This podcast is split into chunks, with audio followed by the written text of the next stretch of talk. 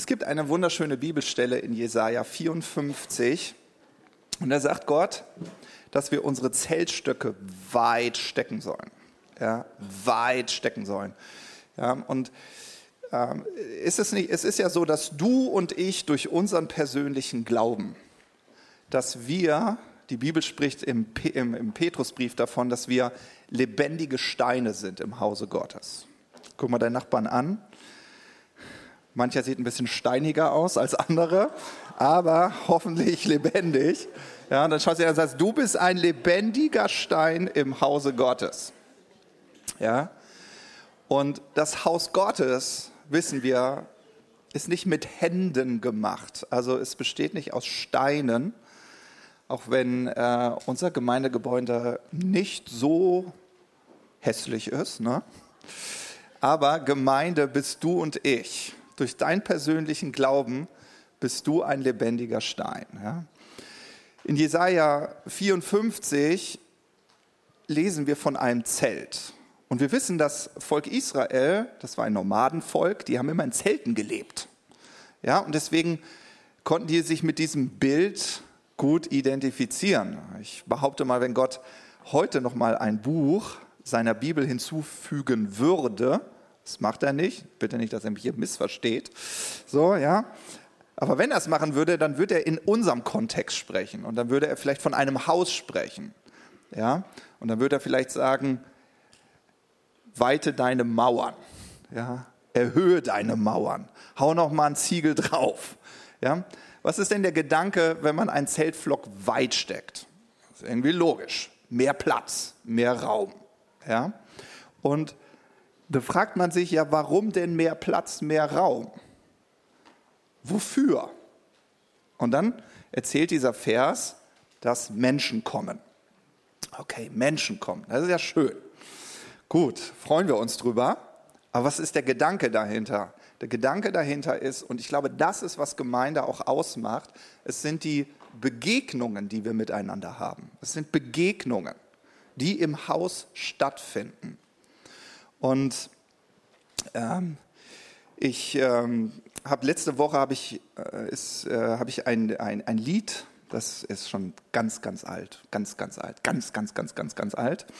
Äh, wenn, ich habe überlegt, ob ich das heute hier abspiele. Ich, ich äh, habe es vorbereitet, aber ich bin immer noch mit mir am Ring, weil ich denke so, ähm, es ist halt so alt, aber der Text ist halt so schön. Ja, und ich möchte euch mal äh, in dieses Bild mit hineinnehmen. Und zwar in diesem Song geht es darum, dass zwei Freunde im Himmel sind. Und das träumt der eine. Ja, der hat nachts einen Traum und der träumt und erzählt seinem Freund, ich hatte einen Traum, wir beide sind in den Himmel gegangen. Und dort in dem Himmel sind wir über die goldenen Straßen gewandelt. Neben uns das Kristallmeer, ja, so, so wird das in dem Buch der Offenbarung, wird der Himmel beschrieben. Und davon handelt dieses Lied. Und dann kommt der eigentliche Gedanke. Er spricht nämlich davon, dass eine Person zu ihm kommt und ihn namentlich ruft. Ich nenne ihn jetzt mal Jimmy.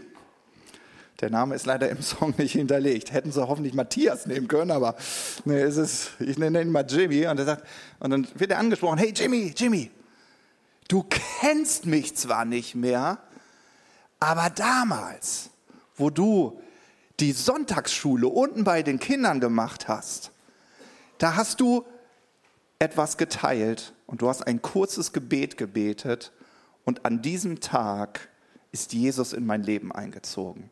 Ich danke dir dafür. Ja? Und dann geht es jetzt im Song weiter, dann kommt die nächste Person ja? und ruft wieder, Jimmy, Jimmy, du kennst mich wahrscheinlich nicht, aber damals, ja? Und dann berichten sie immer von solchen Begegnungen, die hier auf der Erde stattgefunden haben. Und im Refrain heißt es dann, danke. Danke, dass du dein Leben Gott hingegeben hast. Danke, dass du Gott die Möglichkeit gegeben hast, durch dein Leben mich zu berühren. Ich bin ein verändertes Leben durch dich. Und das Lied endet dann damit, dass die beiden Freunde in diesem Traum im Himmel schauen und die Menschenmenge wird so groß, die er durch sein Leben berührt hat, dass er diese Menschenmenge nicht mehr überblicken kann. Und unsere Perspektive auf unser Leben ist doch, sind wir doch mal ehrlich, sehr begrenzt. Wir leben häufig so, und das ist auch so, in unserer Welt, wie wir sie wahrnehmen. Und das ist auch die Wahrheit. Deine Welt ist nicht so, also die Welt ist nicht so, wie, sie, wie du denkst, wie sie ist, sondern die Welt ist so, wie du denkst, sie wahrzunehmen. Ja, das ist deine Welt. Und ich glaube, wir, wir, wir, wir hatten jetzt dieses, an diesem Powerwochenende, äh, das war so berührend, an dem Freitagabend wurde uns einmal vor Augen gemalt, wie klein die Erde ist in diesem Riesenuniversum und wie viele Lichtjahre du unterwegs sein müsstest, um den nächsten Planeten zu erreichen. Und du denkst ja, boah, das ist echt riesig, so, ne? Und dann werden die Bilder immer kleiner, immer kleiner. Und dann sagt er, guck mal, da, dieser kleine Punkt, da, ich glaube, das ist die Erde, weil du ihn nicht mehr erkennst. So, aber wir haben immer das Gefühl, dass unsere Welt so groß und so wichtig ist. Ähm, und irgendwie finde ich das total spannend, diesen Gedanke, dass du und ich die Möglichkeit haben, mit unserer Welt die Welt von anderen zu berühren. Ja, aber wir können es gar nicht überschauen. Wir können gar nicht überschauen, was für Veränderungen das lostritt. Und ähm, ist so ein Moment, wo Anna gar nichts davon weiß. Die war halt einfach nett. Versteht ihr? Das könnte so eine Person im Himmel sein, die Anna anspricht und sagt, Anna, du weißt das vielleicht nicht, aber damals an dem See hast du die und die Begegnung mit mir gehabt. Und diese Begegnung hat unser Familienleben für immer verändert. Es gibt unterschiedliche Begegnungen, die wir haben. Wir haben alle Geschichten. Du schreibst mit deinem Leben eine Geschichte, ich schreibe mit meinem Leben eine Geschichte. Und die Wahrheit ist, dass unsere Geschichten sich kreuzen. Sie kreuzen sich, weil wir Begegnungen miteinander haben. Und im Alltag erleben wir eben diese verschiedensten Begegnungen. Ja, manche Begegnungen, die sind flüchtig, die sind flüchtiger Art. Das mag die Frau an der Kasse sein. Ja, also du gehst nicht einkaufen, um dann an der Kasse einfach ein kleines Kaffeekränzchen zu halten. Hast du nicht vor. Aber du begegnest dieser Frau an der Kasse. Ne? Das ist einfach eine, ein flüchtiger Moment oder wie die Geschichte, die wir gerade gehört haben. Manche Begegnungen hingegen führen zu tiefen und echten Freundschaften. Das kennt ihr auch, wenn ihr euer Leben so betrachtet. Manchmal ist das doch so schön. Also Anja und ich, wir haben uns letzte Woche mit Lifi und Martin getroffen. Und das war irgendwie total schön, weil wir kannten ihre Love Story noch nicht. Und jedes Mal, wenn wir uns mit Pärchen zum ersten Mal treffen, äh, uns ist eigentlich total egal, ob die gerade verstritten sind oder wie, wie das bei denen gerade aussieht. Wir sagen immer, erzählt euch, erzählt uns eure Love Story. So, und ich finde, das ist doch immer total spannend. Es beginnt immer mit dieser flüchtigen Begegnung, oder? Also wenn du, also, oder denk über deine Freundschaften nach. Irgendwo war dieser erste Moment, diese flüchtige Begegnung, die ihr intensiviert habt. Ja, und das ist, das ist, was aus flüchtigen Begegnungen passieren kann. Und natürlich gibt es auch Begegnungen, auf die wir gerne verzichtet hätten, weil sie schmerzhaft waren, weil sie äh, uns verletzt haben. Ja, und äh, dann gibt es aber auch noch diese Begegnungen, die uns für den Rest unseres Lebens prägen. Und ich glaube, auch diese Menschen sammeln sich im Himmel, ohne dass sie es wissen. Ich erzähle euch einmal ein wirklich einprägender Moment. Und ich bin mir ganz, ganz sicher, dass dieser Held das nicht weiß.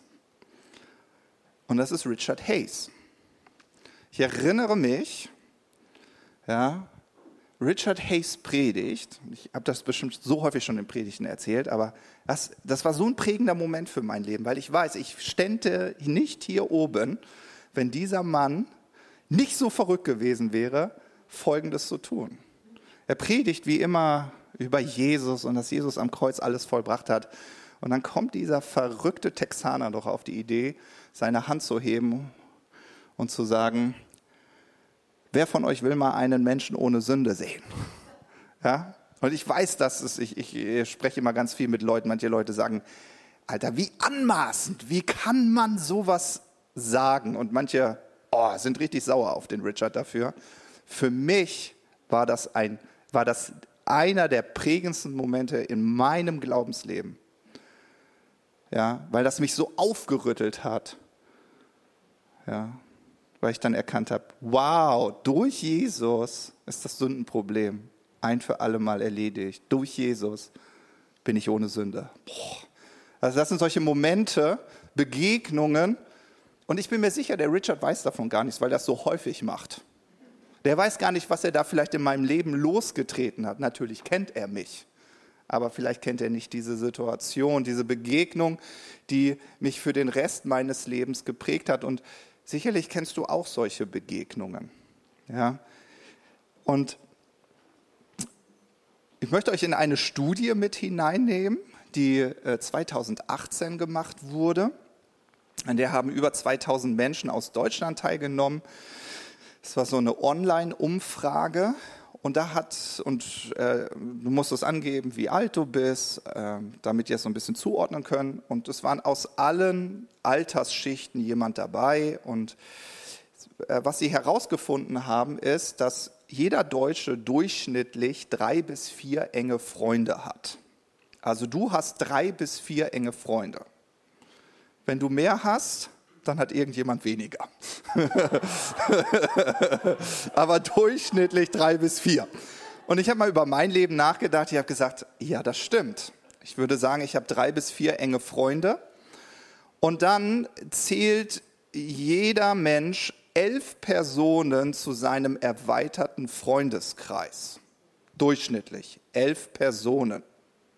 Ja, so die, mit denen man noch auch eng ist, aber nicht ganz so eng. Und dann besteht dein gesamter Bekanntenkreis aus durchschnittlich 42 Personen. Durchschnittlich. Da habe ich gesagt, okay, das ist auf jeden Fall nicht ich.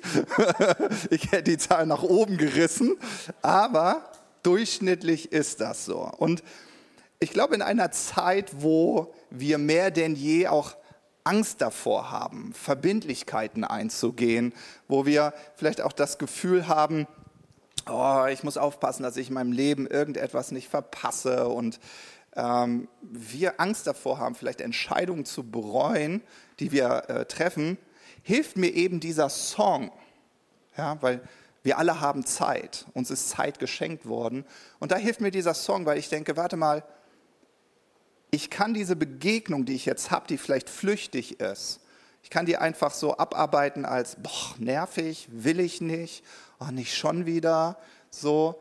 Oder aber, ich habe das so im Blick, dieses, diese Ewigkeit und denke, diese Begegnung, dieser Moment könnte lebensverändernd sein, der könnte prägend sein. Ja? Und wie groß könnte vielleicht die Gruppe im Himmel sein, der Menschen, die mir sagen, danke. Danke, Anne, dass du dein Haus öffnest. Ja? Danke, Sarah, dass du tanzt. Ja? Was auch immer. Danke, Benoit, dass du auf die Arbeit gehst. Ja? Danke, einfach danke.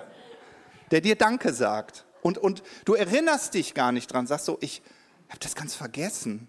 Ich weiß gar nicht, wann das war aber du freust dich darüber, dass du ein Leben berühren durftest. Und nochmal zurück zu diesem Zelt. Ich glaube, wenn es heißt, stecke deine Zeltflöcke weit, dann glaube ich immer, der Zeltflock, das sind wir. Du bist ein Zeltflock, so wie du ein lebendiger Stein im Hause Gottes bist. Du bist ein Zeltflock. Aber es sind deine Entscheidungen, die beeinflussen, wie diese Begegnung im Alltag, wo sich Geschichten kreuzen, Du entscheidest, wie sie aussehen werden.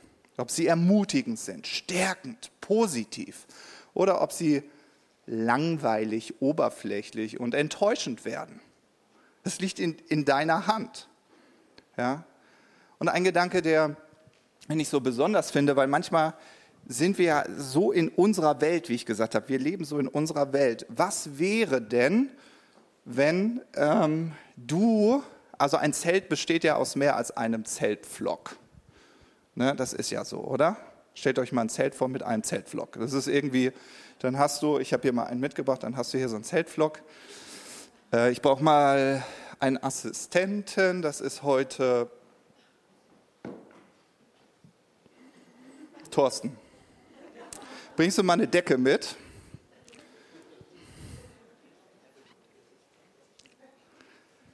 Du bist groß, Thorsten. Ich habe kurz überlegt, was brauche ich? Wenn ich den Zeltblock gleich hochhebe, muss jemand das Zelt festhalten.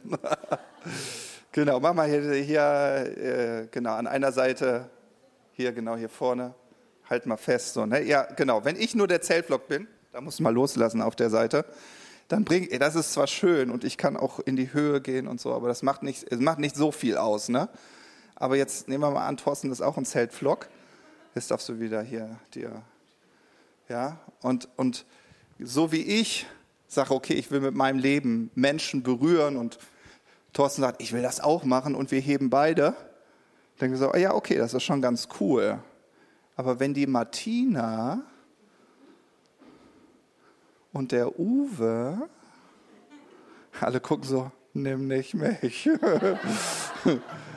wenn der Uwe, hier du das auch eine Ecke nehmen, ja, wenn wir alle sagen, ja, nee, wir wollen mit unserem Leben Menschen berühren, wir wollen unsere Zeltflöcke erweitern, wir wollen es höhen, dann entsteht Raum, versteht ihr? Dann entsteht Raum. Und deswegen ist es so wichtig zu verstehen, ich danke euch, dass wir, wir sind, wir sind ja eine Gemeinde, wir sind ein Leib, wir sind miteinander verbunden. Und deine Entscheidung, über dein Tellerrand hinauszuschauen, deine Entscheidung, einen Unterschied im Leben anderer Menschen zu machen, ist so entscheidend, weil es Raum schafft. Es schafft Raum, ja, dass Menschen in Berührung kommen können. Ich liebe, ich liebe das Kreuz. Ich liebe das Kreuz, weil wir alle, wir leben unser Leben. Wir schreiben Geschichte. Und es ist ähm, so wie hier, schaut mal hier oben einmal auf den Bildschirm. Klick einmal weiter. Wir schreiben Geschichte. Wir leben auf diesem Planet. Aber dann kommt dieser Moment, wo Jesus sagt, ich will deine Geschichte, deine Lebensgeschichte kreuzen. Nur wie wird Jesus deine Lebensgeschichte kreuzen? Wie wird Gott die Lebensgeschichte deines Nachbarn kreuzen? Er wird sie nur dann kreuzen können, wenn du sagst, ich werde mit meiner Geschichte deine Geschichte kreuzen. Ja, ich mache diese Begegnung zu einer besonderen Begegnung. Und ich glaube, da wir alle ganz viele Begegnungen am Tag haben, ist so, oder? Wir haben Begegnung, wir haben Begegnung. Und ich muss mal ganz ehrlich, ich teile das ganz ehrlich mit euch. Ähm, und ich finde, das ist auch wichtig zu sehen. Wir sind unterschiedliche Menschentypen. Es gibt Menschentypen, die, oh, für die ist das energizing, so oh, Menschen treffen. Uhuhu, richtig klasse, ja, schön. Endlich wieder volles Haus. Und es gibt manche, die sagen, boah, volles Haus hat mich jetzt echt angestrengt. ist so, ne? Können wir total ehrlich sein. Ist so, ist so, ist so. Auf jeden Fall, auf jeden Fall. Aber ähm, irgendwie hat Jesus uns alle dazu berufen, andere Menschen zu berühren. Also ich kann mich irgendwie nicht darauf ausruhen und sagen, naja, ich bin halt introvertiert. So, versteht ihr? Das, das darf doch nicht meine Ausrede sein, zu sagen, Jesus, aber mich kannst du leider nicht senden. Hättest du mir mal eine andere Persönlichkeit gegeben? Na, denk mal nach, Gott. ne? So.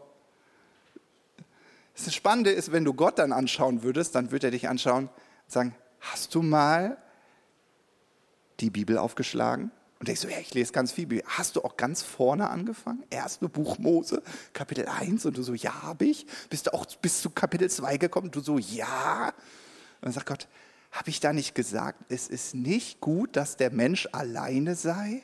Und dann würde er dich anschauen und sagen, ich habe dich für Beziehung geschaffen. Und du so, Ah, ja, für Begegnung habe ich dich geschaffen. Ja, okay. Was ich euch damit mitgeben möchte ist, ich möchte dich so sehr darum bitten, so sehr darum bitten, dass du sagst, ich will mit meinem Leben das Leben anderer Menschen berühren. Ich will meinen Zeltflock hoch machen. Ich will ihn erhöhen.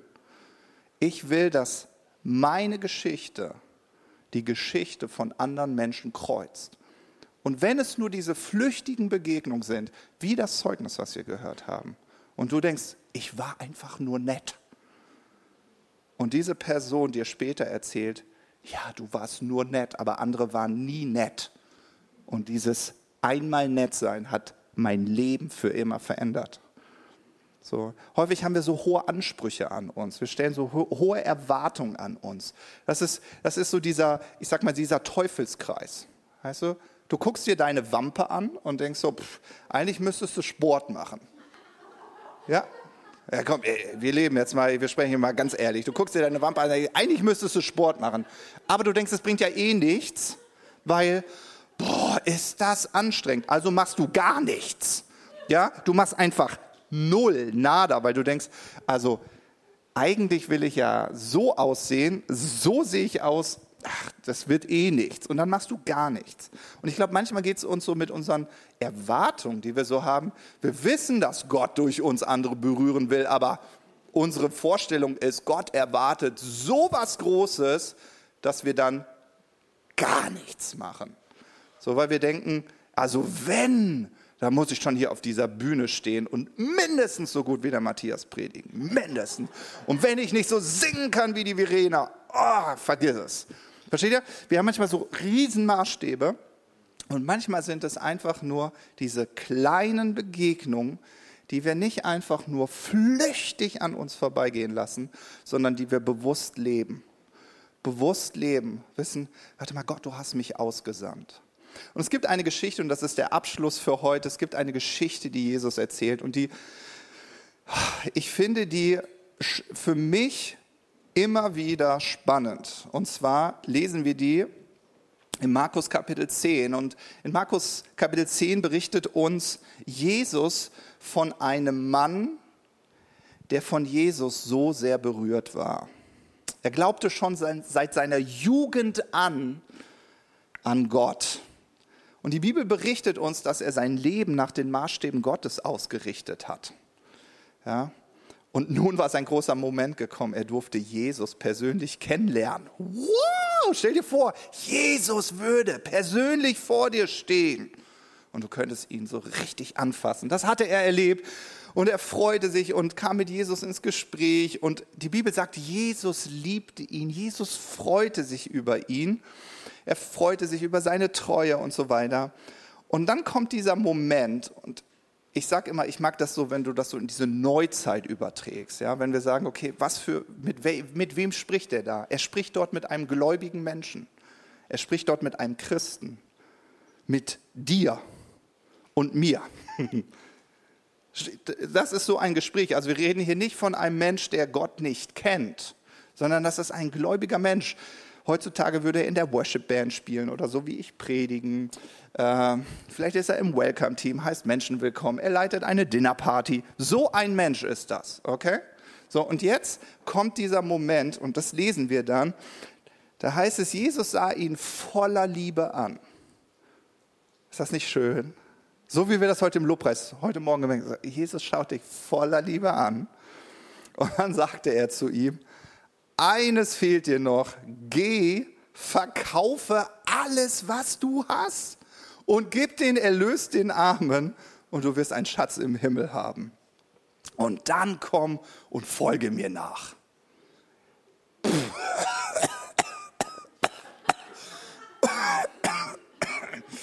Da hat nicht Gott zu mir gesprochen. Wisst ihr, das, das war so ein Moment und ich weiß nicht, wie es euch geht, aber ich weiß, wenn man sagt, man will mit seinem Leben Menschen berühren, dann kostet das was. Das kostet was. Und ich mache dir nichts vor, du weißt das selbst. Ja, du kannst gucken, ach, heute Abend, boah, ganz entspannt aufs Sofa chillen, schön die Chipstüte raus, Cola auf den Tisch. Was interessiert mich gute Ernährung? Zack. Oder aber du triffst dich mit jemandem. In all dem bitte mich wieder richtig verstehen, gesunde Balance. Aber das sind so, so Momente, wo wir wissen, für Jesus unterwegs zu sein, kostet etwas. Und jeder, der dir sagt, es kostet nichts, ist ein Lügner. Jesus hat immer gesagt, bevor du mir nachfolgst, berechne die Kosten. Berechne die Kosten. So, in anderen Worten, Jesus, Jesus fragt dich wirklich, willst du mit deinem Leben Geschichte schreiben? Willst du mit deinem Leben Geschichte schreiben? Dann folge mir nach. Aber es wird dich was kosten. Für diesen Mann hätte es bedeutet, einer der Jünger Jesu zu werden. Und das musst du dir auf der Zunge zergehen lassen. Es klingt hart, dein Haus zu verkaufen. Es klingt hart, dein Auto zu verkaufen. Es klingt hart. Aber ich meine, er hätte die Möglichkeit gehabt, unter Petrus, Johannes, Jakobus genannt zu werden.